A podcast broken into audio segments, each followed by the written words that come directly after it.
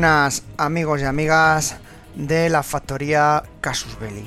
Hoy os traemos un programa un poquito diferente de, lo que tenéis eh, previsto en, mente. Sé que muchas veces comienzo así mis programas, pero la verdad es que es algo llamativo lo que os voy a contar hoy.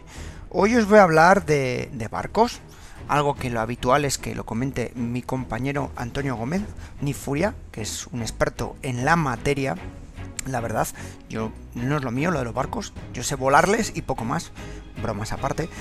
Y os voy a hablar de, además de esta flota que os estoy comentando, os voy a hablar realmente de otra guerra.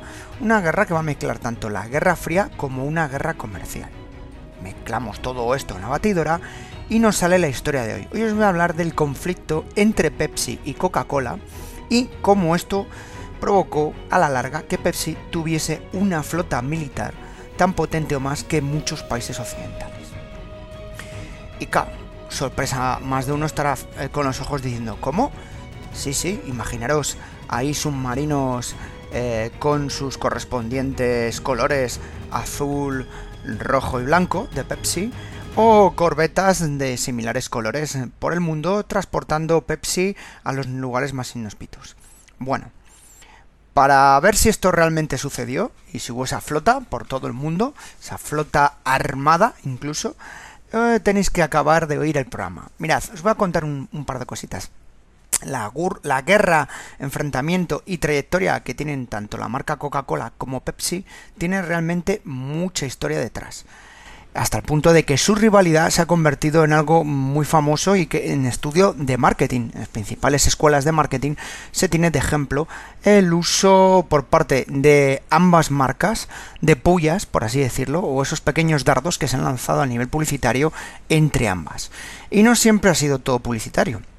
Incluso algún eh, anuncio ha llegado a sacar más de una risa en televisión entre los piques que mostraban uno y otra marca. Bueno, por como curiosidad, por cierto, deciros que Pepsi a día de hoy estaba moviendo tanto o más dinero y rentabilidad que Coca-Cola. Siempre se ha dicho que Coca-Cola era la más rentable y bueno, esto va cambiando según si investigáis, os sorprenderéis los datos de cómo cambian una y otra y cuando creéis que siempre era Coca-Cola, luego se demuestra que es Pepsi y cuando piensas que Pepsi le ha quitado, eh, digamos, el trono a Coca-Cola, lo vuelve a coger Coca-Cola.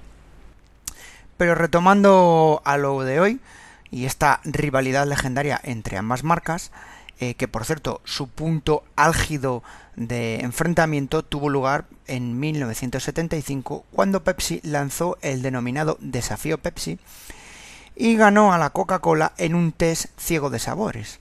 Es decir, eh, una curiosidad que ambas marcas venían luchando por el mejor sabor, la mejor Coca-Cola, por así, la mejor cola, perdón. Y en este caso, en ese año, eh, Pepsi le arrebató el trono a Coca-Cola. Pero bueno, además de lo que os digo yo de esta guerra eh, comercial, de marketing, de, estrategias, ¿vale? Incluso estrategias que van desde atacar a los osos polares y al Papá Noel. Si sabéis la historia de los colores de Papá Noel, de ese rojo blanco, está más vinculado a la Coca-Cola que al original Papá Noel, que era verde blanco. Pero bueno, eso sería otro podcast de otro ámbito, pero bueno para que veáis cómo es la guerra que han tenido estas marcas. Bueno, unos datos antes de contaros, es que toda esta historia o este enfrentamiento tiene lugar en 1886 y es cuando el señor John S. Pervertorf desarrolló la receta original de Coca-Cola. Trece años después, eh, Pepsi Cola es cuando tiene lugar el nacimiento a través de un farmacéutico, Caleb Bradham.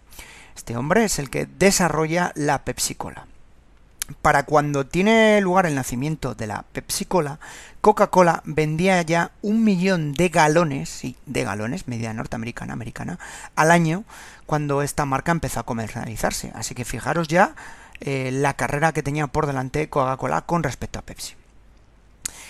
Coca-Cola, en otro de sus grandes eh, puntos de marketing, desarrolló esa famosa botella con curvas y empezó a firmar numerosos contratos con celebridades del momento y a expandirse por Europa.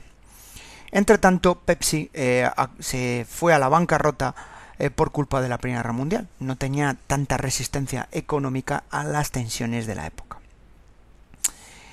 Posteriormente, tras una recuperación, se volvería a ir a la bancarrota otros ocho años después, eh, para conseguir remontar la crisis.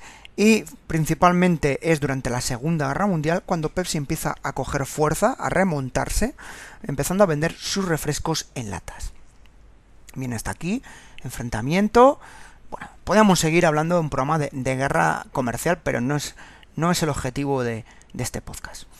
Y así, en 1959, el presidente estadounidense de la época, Eisenhower, pues en una de sus políticas y pautas de, de cara a la galería que se dice popularmente, quería que los ciudadanos de la Unión Soviética supieran de primera mano cómo era el estilo de vida estadounidense y por supuesto los beneficios del capitalismo sobre el comunismo, lo bien que se vivía en Estados Unidos y lo mal que se podía vivir en la Unión Soviética.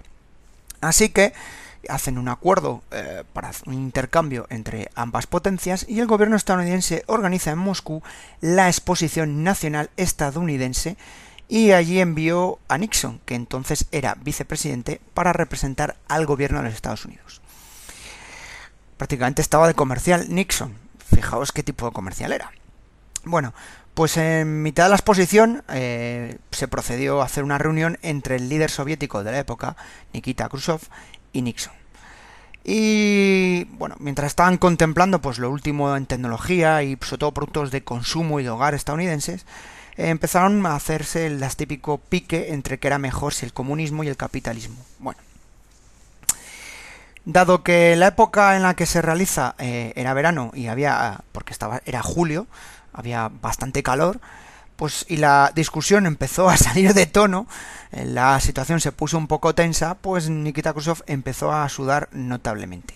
Y entonces apareció un avispado responsable eh, comercial de marketing que era Donald M. Kendall, este hombre era responsable marketing de Pepsi, que se dio cuenta de la jugada de que Crusoe lo estaba pasando bastante mal. Bueno, en ese momento le dieron un vaso, un vaso de cartón típico, con el refresco de Pepsi, vaso en el que se veía perfectamente el símbolo de Pepsi.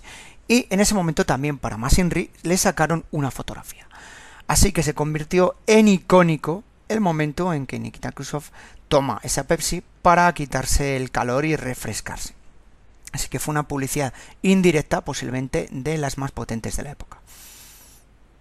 Hay que tener en cuenta que es que los americanos no daban, no hacían nada a, digamos, por sorpresa o un poco se dejaban a, a la suerte. Y es que esta exposición también pretendía ser una puerta de entrada en el país soviético para las marcas y productos norteamericanos.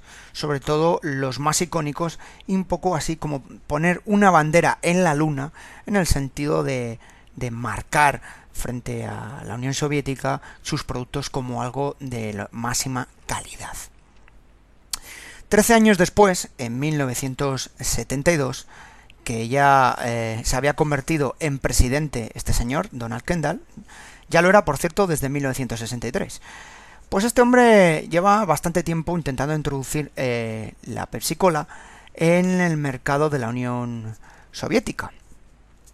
Nixon ya era presidente y bueno, como tenía buenos contactos y buena amistad, pues eh, estuvo usando eh, esa vía para llevar un acuerdo comercial de la bebida Made in USA, de esa bebida norteamericana a la Unión Soviética. Pero es que no solo consiguieron entrar en el mercado de la Unión Soviética, sino que tuvo derechos de venta exclusivos, lo cual eso era una auténtica patada a la Coca-Cola. Y a cambio, eh, solo tenían que enviar el jarabe de la bebida a la Unión Soviética y en las fábricas que tenían montadas allí se encargaban de meterle el agua carbonatada y embotellarla. O sea que el negocio era más que redondo. Una vez que el acuerdo estuvo firmado, surgió una pregunta importante.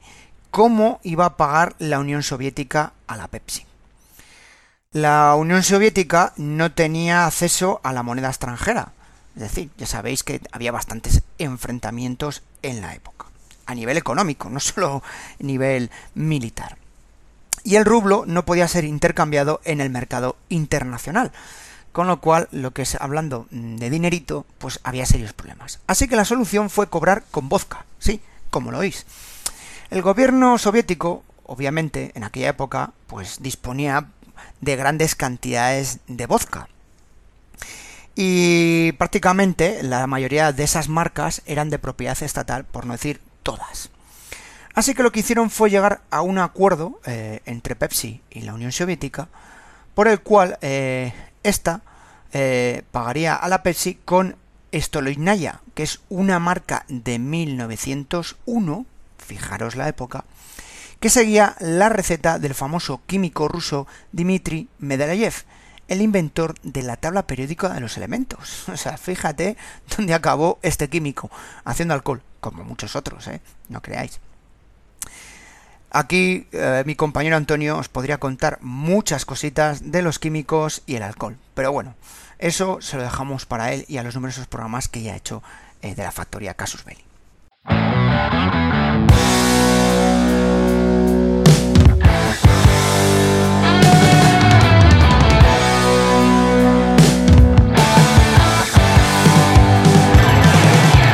Para la semana del 7 al 13 de diciembre en la factoría Casus Belli tenemos lunes 7 para Me en Spotify, una veintena de naves de guerra, 17 de ellas submarinos en manos de un fabricante de refresco. Parece una tapadera del Doctor No, ¿verdad? Pero Pepsi Cola tuvo una de las flotas militares más importantes del mundo. Y te contaremos por qué. Martes 8 en Evox, Soldados de Leyenda, Flora Sanders, soldado británica al servicio de Serbia en la Primera Guerra Mundial. Siete veces, siete veces condecorada y acabó con el grado de capitana. Miércoles 9 en Victoria Podcast en anticipado, el Condor Syndicate. Alemania se hace con la mayor línea aérea de Sudamérica antes de la Segunda Guerra Mundial. Tercera parte de la historia de la aviación comercial, y en abierto pues la segunda parte donde hablamos del nacimiento de las aerolíneas españolas hasta la guerra civil. ¿Sabías que la primera línea aérea española fue vasco-francesa? ¿O que el Gref Zeppelin pertenecía a la germano-española Colón transatlántica con su base en Sevilla?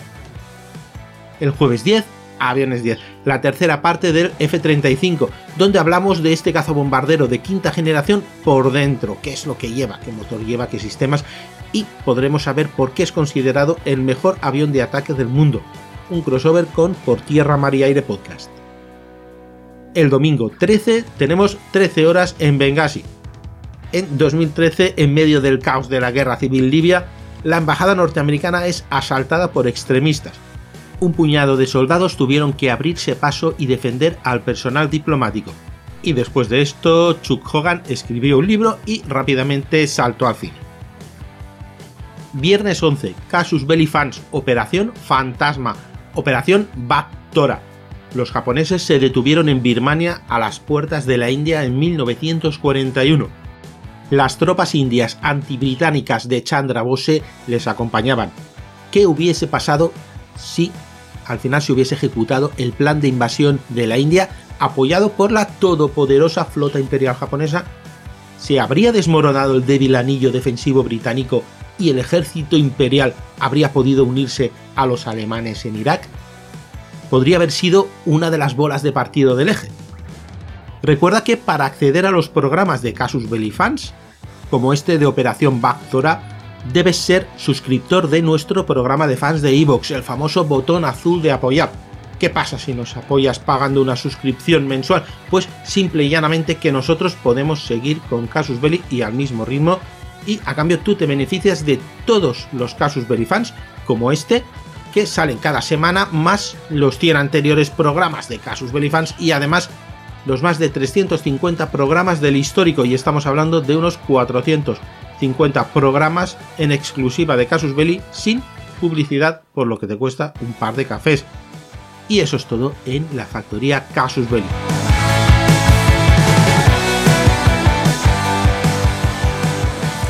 Este acuerdo eh, se convirtió en un acuerdo más que histórico, porque Pepsi se convertía en el primer producto occidental que se vendía en la Unión Soviética. O sea, esto es, vamos, insisto, una auténtica bandera en la luna para los norteamericanos. Y además la empresa llegó al mercado de las bebidas alcohólicas, ya que se convirtió en el importador exclusivo del famoso vodka el Stolinaya, eh, para el sediento mercado estadounidense que ese tipo de bebidas eran más que apreciadas. Las que venían, muchas eran vodkas que venían principalmente de Finlandia u otros países nórdicos, pero el meter también un producto de esos eh, gestionado por la Pepsi, la verdad es que era otra bandera, eh, pero esta vez dentro del mercado norteamericano. Así que podemos decir que la jugada es más que buena y más que efectiva.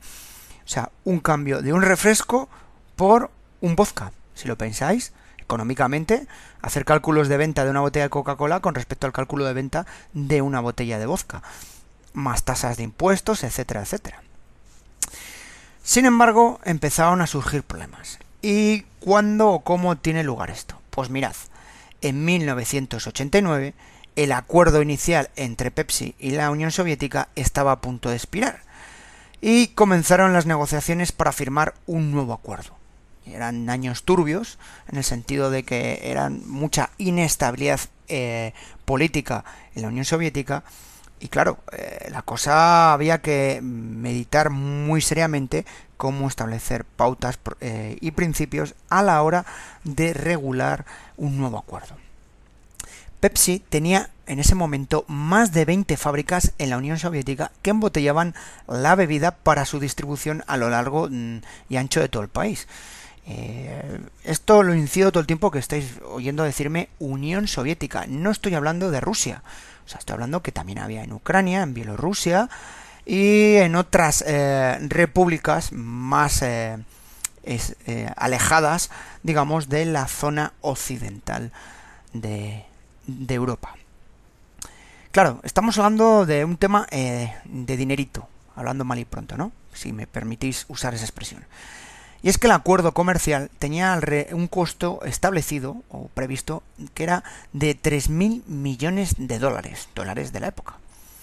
Y claro, el vodka, eh, por muy buena calidad que tuviese, no era suficiente para pagarlo. Seguía el tema de los rublos, eh, es decir, había muchas dificultades para colocar la moneda soviética en el mercado y había que establecer un nuevo acuerdo o un nuevo método para pagar a, la Pepsi. Había que hacer cuentas, que se dice más.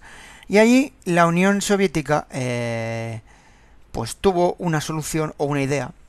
Nunca se sabe o se ha dicho de quién fue el iluminado que estableció esa idea. Y es que si en los años 70, con los primeros acuerdos, disponían de mucho vodka y bebida alcohólica, en los años 80 tenían mucho equipamiento militar heredado de la Guerra Fría.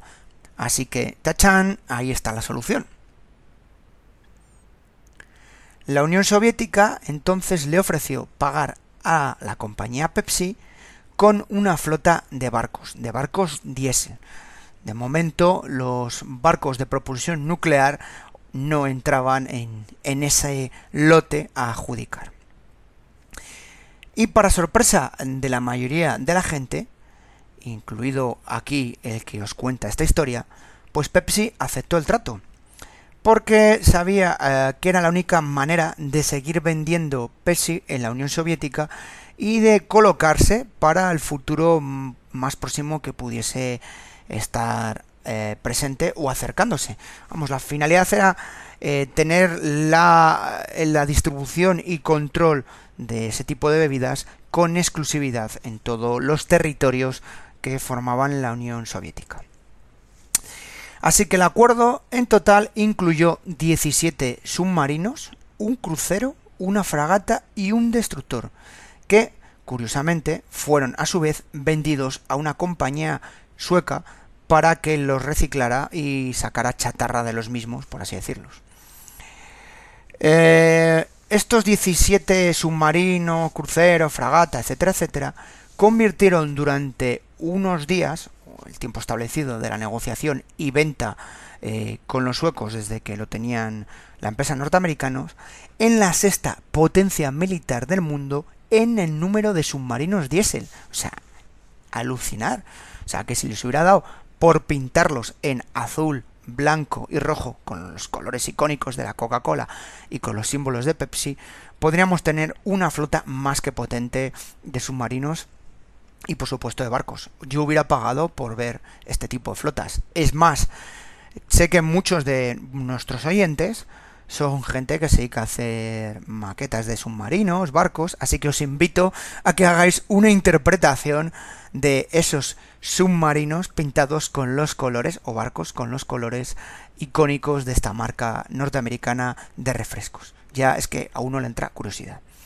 Bueno, las fotos que hay al respecto de los barcos, que hay unas cuantas fotos que podéis buscar eh, en internet, simplemente poniendo flota Pepsi, las hay ya sea en inglés o en castellano, vais a ver que la mayoría están en muy mal estado. Y los submarinos prácticamente estaban inclinados uno sobre otro, estaban casi caídos por así decirlo, y de todos ellos solo parecía un barco estar en verdaderas condiciones de navegar. Así que seamos honestos, más bien parecía una pérdida de dinero realmente. Casi todos los submarinos eran del proyecto 613, que más conocido con eh, en clave OTAN como whisky. Pero bueno, eso os lo podría explicar mi compañero y eh, Nick Furia en los numerosos podcasts que ha establecido para Casus Belli de barcos y submarinos. Además, eh, hay otro, había otro problema serio. Primero, el valor de la chatarra era bajo, las cosas como son. Y es que muchos de los barcos estaban muy corroídos y contaminados con combustible, o sea, tenían vertido por ambos eh, puntos del mismo combustible de, todo tipo, incluido aceite lubricante y PCBs.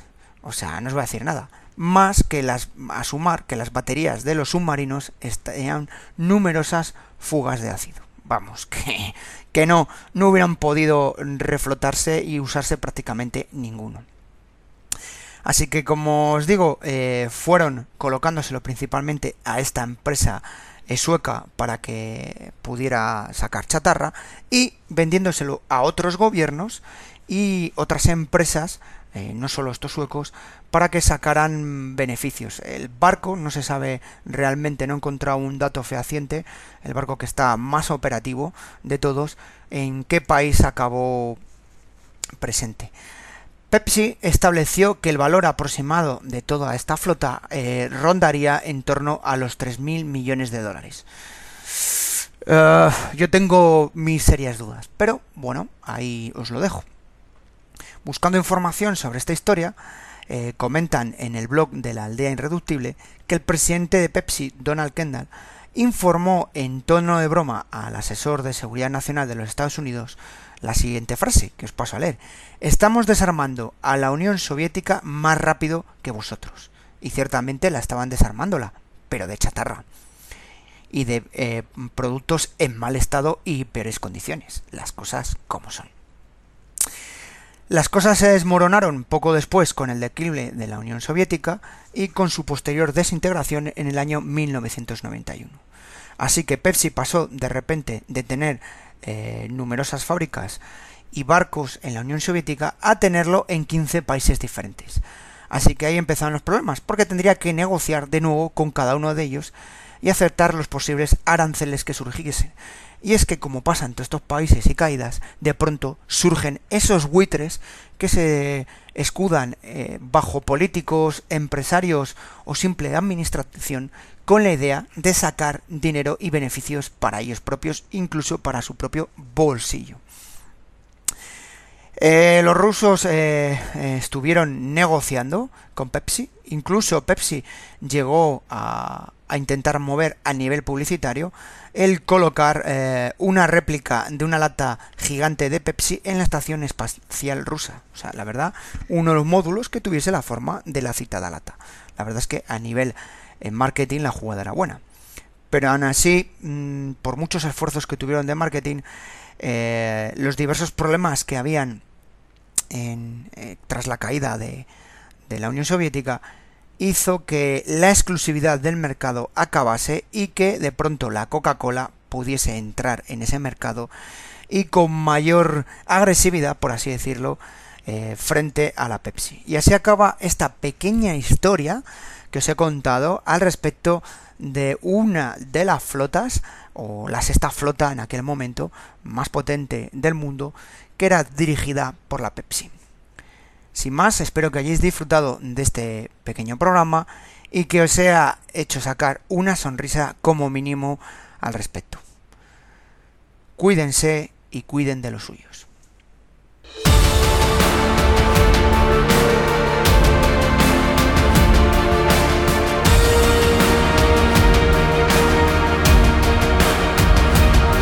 Esto ha sido todo por hoy en Parabellum, un programa de la factoría Casus Belli.